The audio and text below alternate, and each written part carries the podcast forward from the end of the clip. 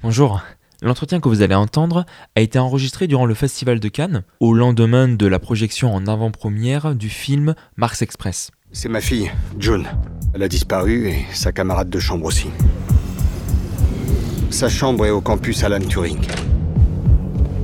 Mars Express, c'est un film d'animation et de science-fiction, ce qui est assez peu commun dans le paysage cinématographique français, qui va prendre des éléments de scénario du film noir. En effet, il raconte l'histoire de Aline, une détective privée, et de son partenaire Carlos, un androïde, afin de mener une enquête pour un riche homme privé qui va mêler hacking et disparition inquiétante. Elles ont disparu ensemble. Qu'est-ce qu'elles pouvaient avoir en commun? Le proviseur, il va vous montrer l'enregistrement.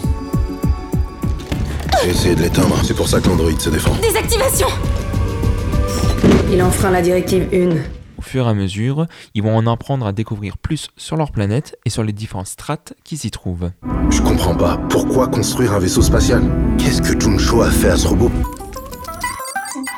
En ce qui concerne la toute première question de cet entretien, euh, mon micro n'a pas fonctionné. Du coup, je me dois de la refaire auprès de celui-ci. Et après, vous pourrez entendre le reste de l'entretien normalement. La première question tournait autour de l'univers euh, du film. Dans le dossier de presse, on trouve beaucoup de dates, de données biologiques et sociologiques, comme une sorte d'encyclopédie. Néanmoins, dans le film, cela est assez peu présent. Le film préfère se concentrer sur l'histoire et non sur le lore. D'où ma question auprès de Jérémy Perrin, son réalisateur. Comment exploiter le lore d'un univers et son histoire sans alourdir les scènes d'exposition? Euh, oui, bah, c'est une bonne question. Moi, justement, je suis pas, euh, suis pas ce, genre de geek euh, qui est complètement obsédé par le lore des univers, des films ou des histoires qu'il qui regarde ou qu'il consomme. Je pense important de, c'est vraiment important de, développer tout un tas d'univers et de, détails constituant cet univers. Fortiori quand c'est un, univers de science-fiction ou de fantasy, euh, ce que tu veux. Mais euh, pour moi, il ne faut pas en mettre plein la figure du spectateur. Il faut que ça soit euh, une base, si tu veux, sous-jacente à l'intrigue. Et généralement, le lore se construit aussi fonction de la dramaturgie, de, la narration, de ce dont tu as besoin dans, dans ton film. Parce que on- n'a pas développé des trucs tellement inutiles en fait. Si tu veux, on est, on est resté circonscrit à Noctis, qui est la ville dans laquelle se déroule euh, une grande majorité de l'histoire de Mars Express. Et Noctis étant une ville euh, artificielle euh, installée sur Mars. On a défini tout un tas de systèmes qui vont du, du système de périphérique autour de la ville à travers des canyons ou euh, on a imaginé tout, ce qui était euh, météo artificielle, à quelle heure euh, il pleut, tous les jours à la même heure dans la nuit, de 4h à 5h, etc. C'est des choses qu'on avait, voyait à une époque dans le storyboard d'ailleurs, et que j'ai supprimé parce que c'était un petit peu long. Mais voilà, en fait, c'est des choses qui ne sont pas toujours apparentes, mais qui sont structurantes quand même pour les actions des personnages et pour le ressenti du spectateur, à mon avis, pour qu'il ait cette sensation d'une ville vivante et d'un univers plausible. Mhm. Mais justement, en parlant de, de cet univers euh, plausible, vous avez travaillé avec euh, Sylvain Boulet, le scénariste euh, et toi. Et c'est marrant parce que dans le dossier de presse, il y a cette phrase qui est notée sur euh, ta biographie. Il y a écrit Après des études de scientifiques ennuyeuses. Ça te plaisait pas les. Oui, non, pas du tout, mais moi j'aimais pas l'école, je détestais ça. et, et mais du coup, justement, quand j'ai lu ça, ça m'a surpris d'aller chercher du coup euh, Sylvain Boulet qui travaille sur euh, l'univers des planètes. Euh, d'avoir fait appel à lui pour euh, chercher la cohérence scientifique du film alors que ça se passe dans deux siècles pourquoi vouloir euh, Ah, mais parce que ça a beau se passer dans 200 ans, je pense que les temporalités planétaires sont les, enfin, plus ou moins les mêmes. Enfin, tu vois, c'est du temps long quand même en termes cosmiques. Donc, tout ce que tu as de, de réel aujourd'hui sur les connaissances qu'on a de Mars et de, de, de- de factuel et de juste le seront toujours dans 200 ans. Donc, nous, ce qu'on voulait aussi, c'était utiliser ces connaissances pour que notre euh, rêve martien, notre prospective martienne euh, ait l'air quand même un peu euh, cohérente, légitime et, et fondée sur des choses euh, concrètes qu'on connaît aujourd'hui. C'est- On lui a demandé où placer, où il placerait. euh, sur quelle ville. région de Mars Voilà, sur quelle région de Mars. Ils ont- Il nous a montré tout un planisphère de, de- de la planète. Euh, toutes les régions sont déjà nommées. Il y a une vraie cartographie complète déjà de la planète depuis longtemps. J'ai découvert plein d'endroits que je connaissais pas. Et la, la- la ville Noctis tient son nom de, de ce, ce réseau de canyons et de- d'anciennes coulées de lave effondrées euh, qui s'appelle Noctis Labyrinthus en réalité.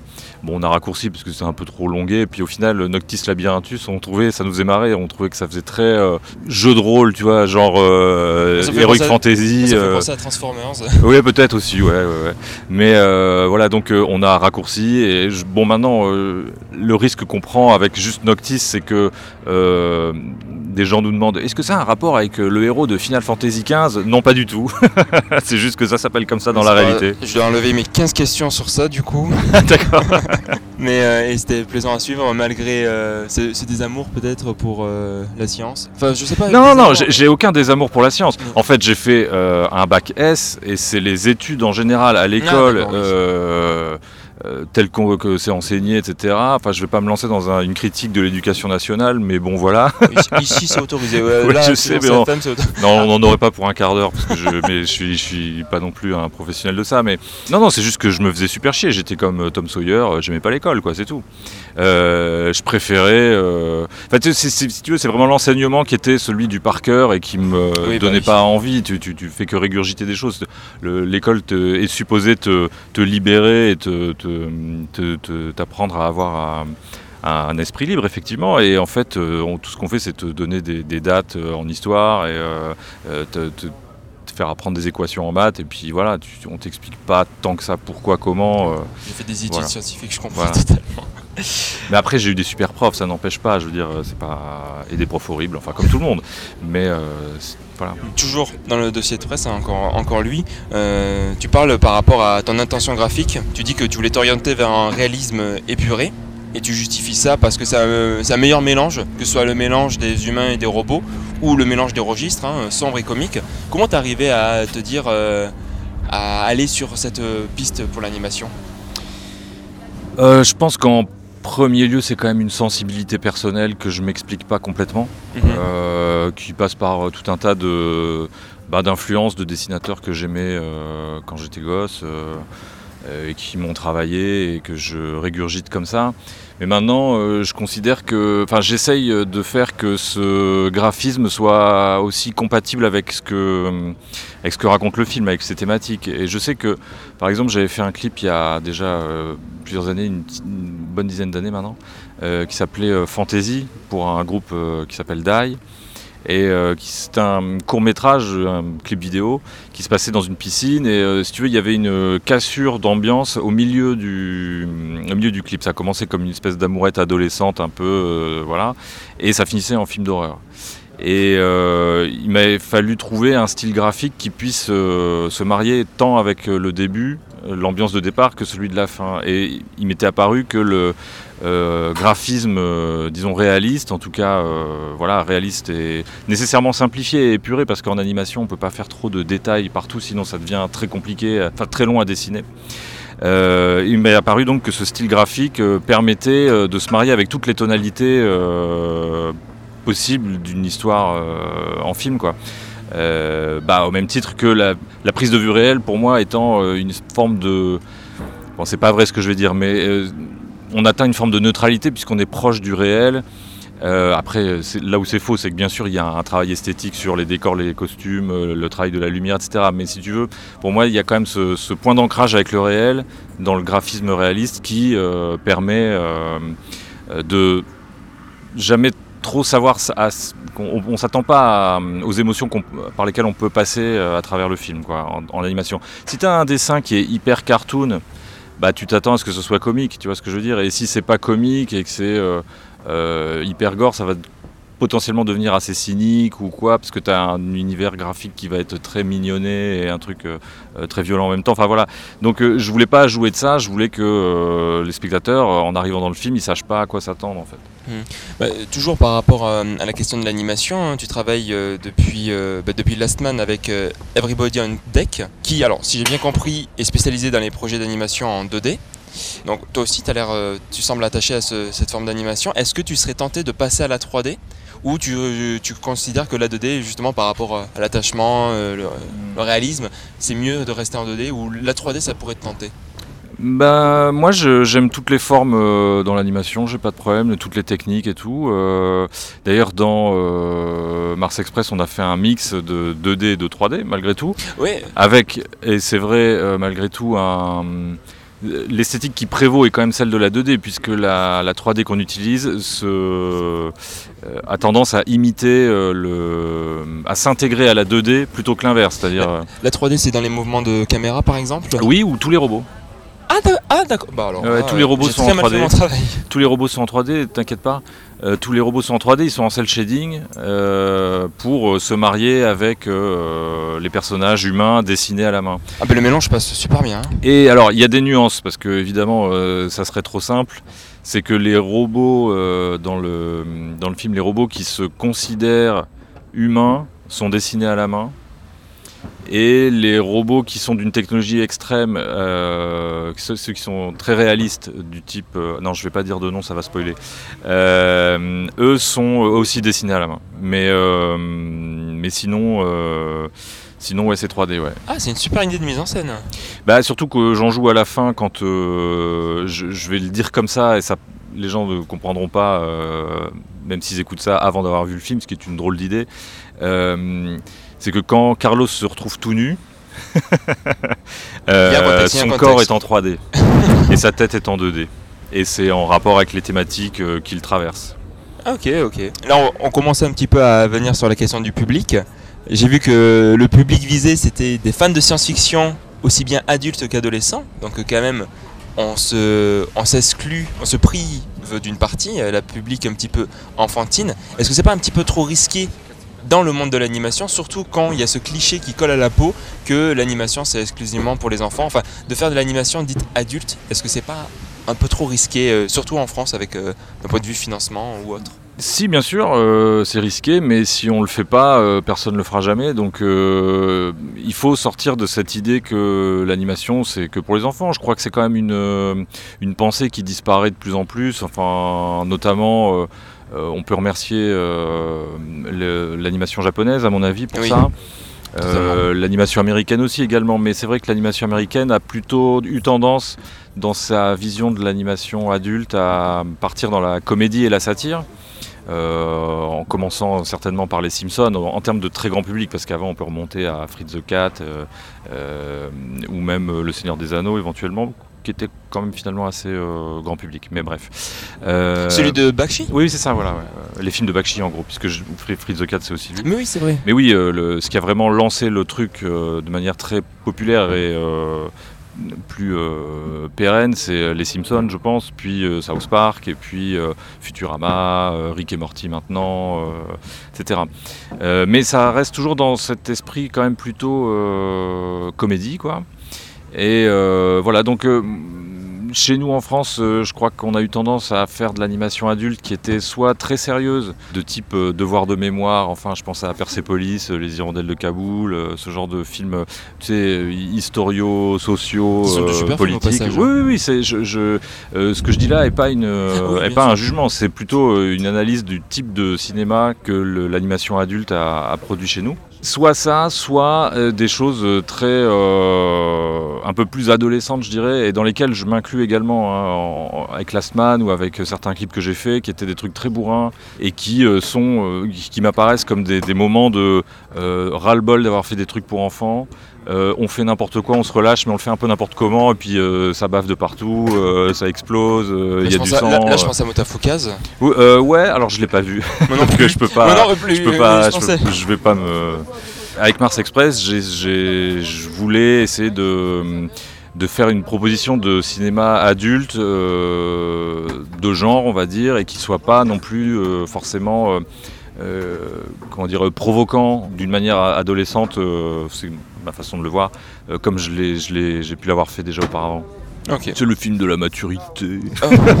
non, ça c'est, ça sera le. Non, il faut Ah pas non, dire ça, il faut si, pas c'est- dire quoique ça. si, c'est le deuxième. Normalement, c'est à partir du deuxième que c'est. Bah, non, alors en fait c'est le premier long métrage. Mais... Ah, c'est pas le deuxième, Bah est- non, euh, Last Man j'ai fait ça avant, mais c'était une série donc. Mais euh, après, j'ai, alors, euh, j'ai rapidement vu sur. euh, euh, alors, c'est juste un temps, un temps que j'ai vu ça. J'ai vu un film de 1h10 sorti en 2018.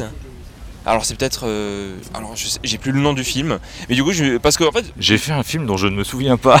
bah, En voilà, parce que en 2018. fait quand je suis arrivé, je me suis dit bah, c'est son premier long métrage et j'ai fait une rapide recherche, mais je l'ai pas approfondi, je vais être honnête, donc. euh, Mais bah alors du coup Non, non, le film de la maturité, le film de la maturité, ça sera du coup pour euh, la prochaine fois. Oui, j'espère que ce sera pas le premier, le film de la maturité. Il y a, il y a des, des- des réalisateurs comme ça qui ont fait leur euh, grand chef-d'œuvre euh, au premier film et après, ont malheureusement pour eux, été euh, souvent en dessous.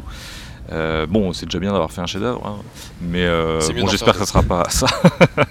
Mais justement, en parlant de, de réalisateurs qui ont fait des chefs-d'œuvre, t'as grandi dans les années. euh, tu t'as as grandi avec des cinéastes des années 70, 80. Donc Mhm. euh, il y a des noms qui ont été donnés. 90 aussi, bien sûr. 90. Ouais. Bah là, je vois euh, parmi les noms Ouais. en tout cas, qui, qui ont été de- que j'ai pu euh, récolter, il y avait Scorsese, Coppola, Cimino, De Palma, Carpenter. Mhm.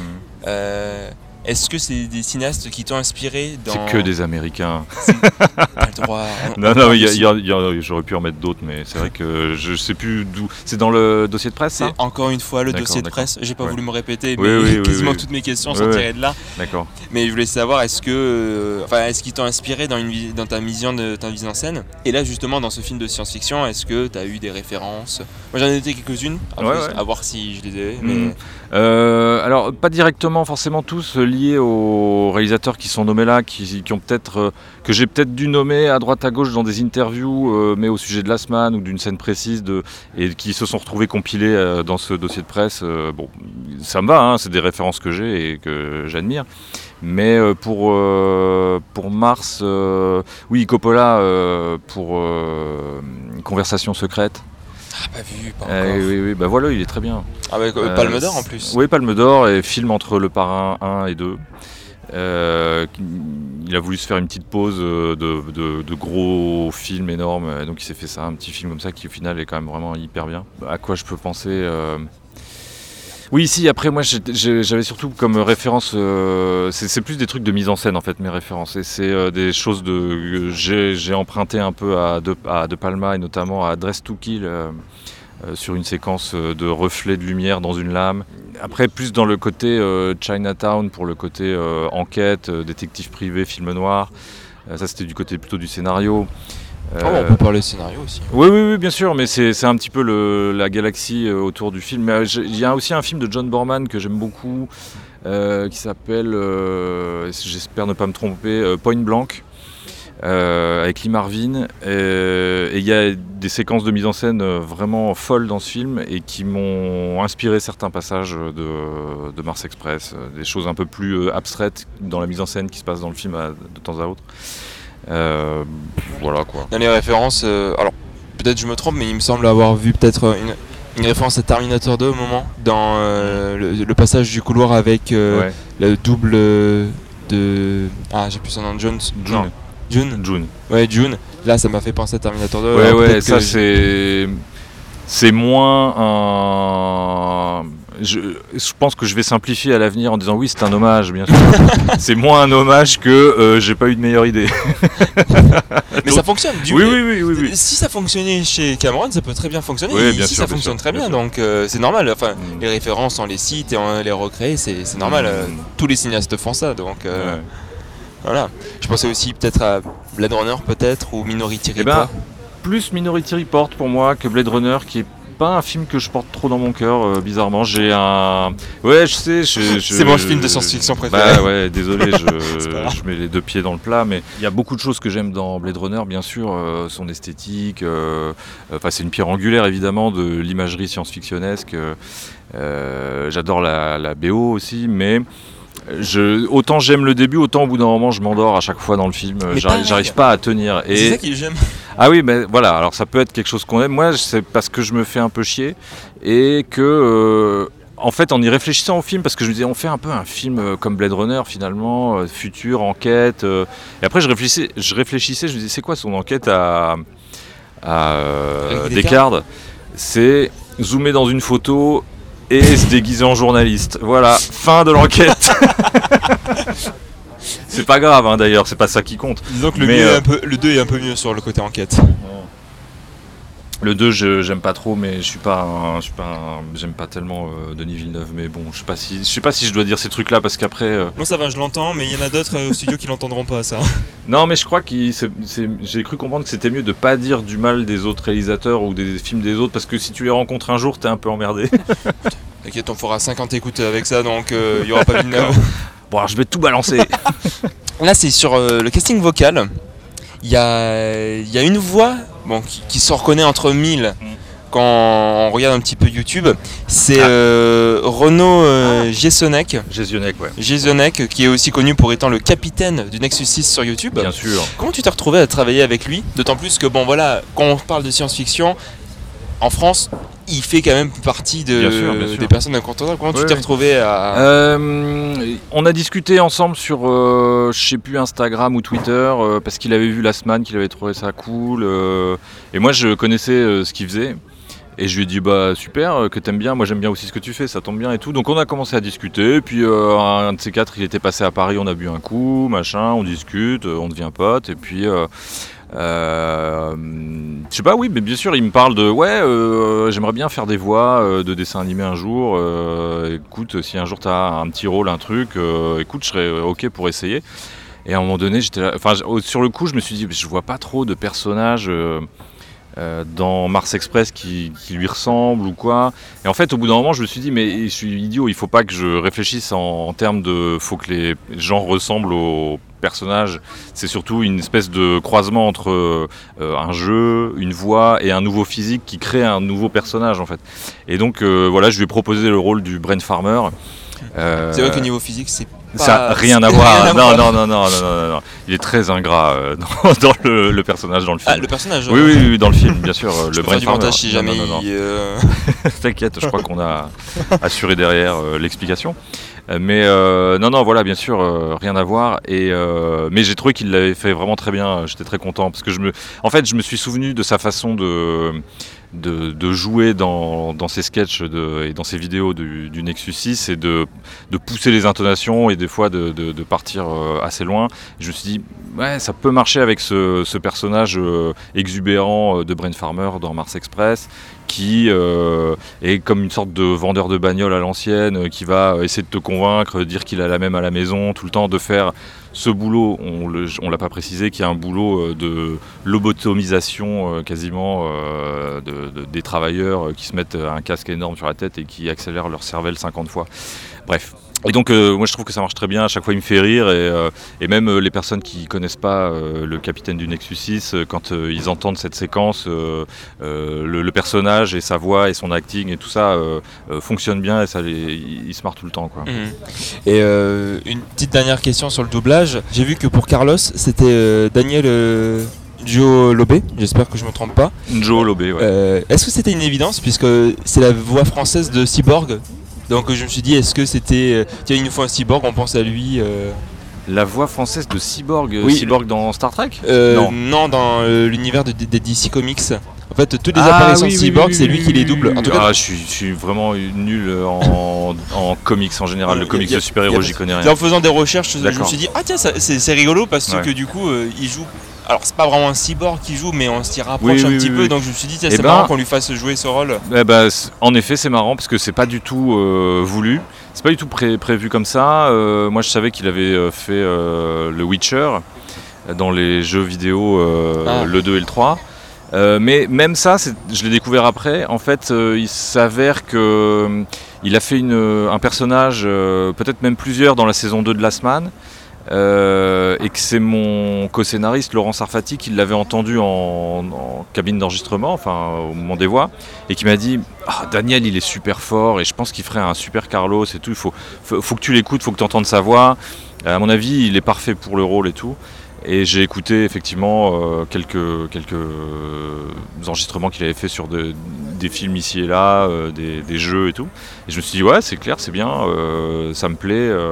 donc voilà, on, l'a, on lui a fait passer un petit, un petit test qui en fait était pas du tout un test, qu'il a, il, a, il a fait le rôle direct. quoi. Ah, mais il est, il, il très bon. Enfin, petite dernière question. Bon, là, peut-être aussi, c'est un heureux hasard.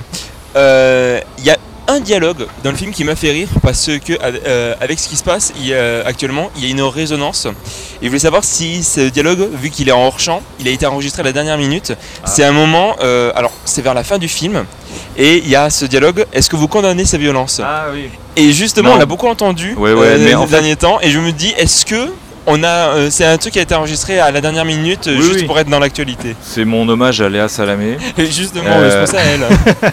En fait, elle l'avait. C'est une phrase qui était souvent revenue à l'époque des Gilets jaunes aussi. Oui. et euh, qui est revenu encore maintenant aujourd'hui, parce que finalement, dès que tu as des euh, mouvements sociaux qui perdurent et qui euh, sont éreintés par la police ou par euh, le pouvoir en place, bah, ils se défendent et généralement la bourgeoisie médiatique va commencer à se défendre en accusant, disons, les oppressés d'être les agresseurs et en, Mm, oui. disant qu'ils sont violents et, et que dès que tu auras une figure politique sur un plateau, il va falloir qu'il fasse amende honorable pour dire que oui, non, je suis mesuré, donc c'est des violences que je condamne. Mais en fait, non, enfin bref, pour moi, il fallait parodier ça euh, et le placer dedans pour, euh, pour dire euh, la télé change pas, c'est toujours tenu par les mêmes. tu vois. Ça, ça- ça passe très bien en plus. Bon, j'ai Et vu c'était pour faire un hommage aussi à l'époque qu'on traversait, effectivement. et en voyant Usul dans le casting vocal, je me suis dit c'est marrant parce qu'il a fait un épisode là-dessus de Ouvrier les guillemets. Oui, oui, Donc, oui, il l'a fait récemment, ouais. ouais. Donc euh, voilà, bah, je trouvais le clin d'œil sympa. Bah, voilà. Pour ma part, j'ai fini les questions. Merci beaucoup. euh, Bah, merci à toi. Voilà, et euh, on peut retrouver le film du coup.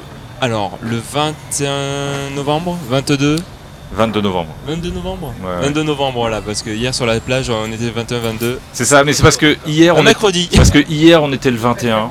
Hier, on Et était- donc je pense que Laurent s'est trompé, il s'est dit non c'est le 21. euh, Bon bref, 22. De toute façon, on aura l'occasion de- d'en parler sur les réseaux. Merci beaucoup. Bah, merci et à toi. on souhaite que le film fonctionne en tout cas. Ouais, merci.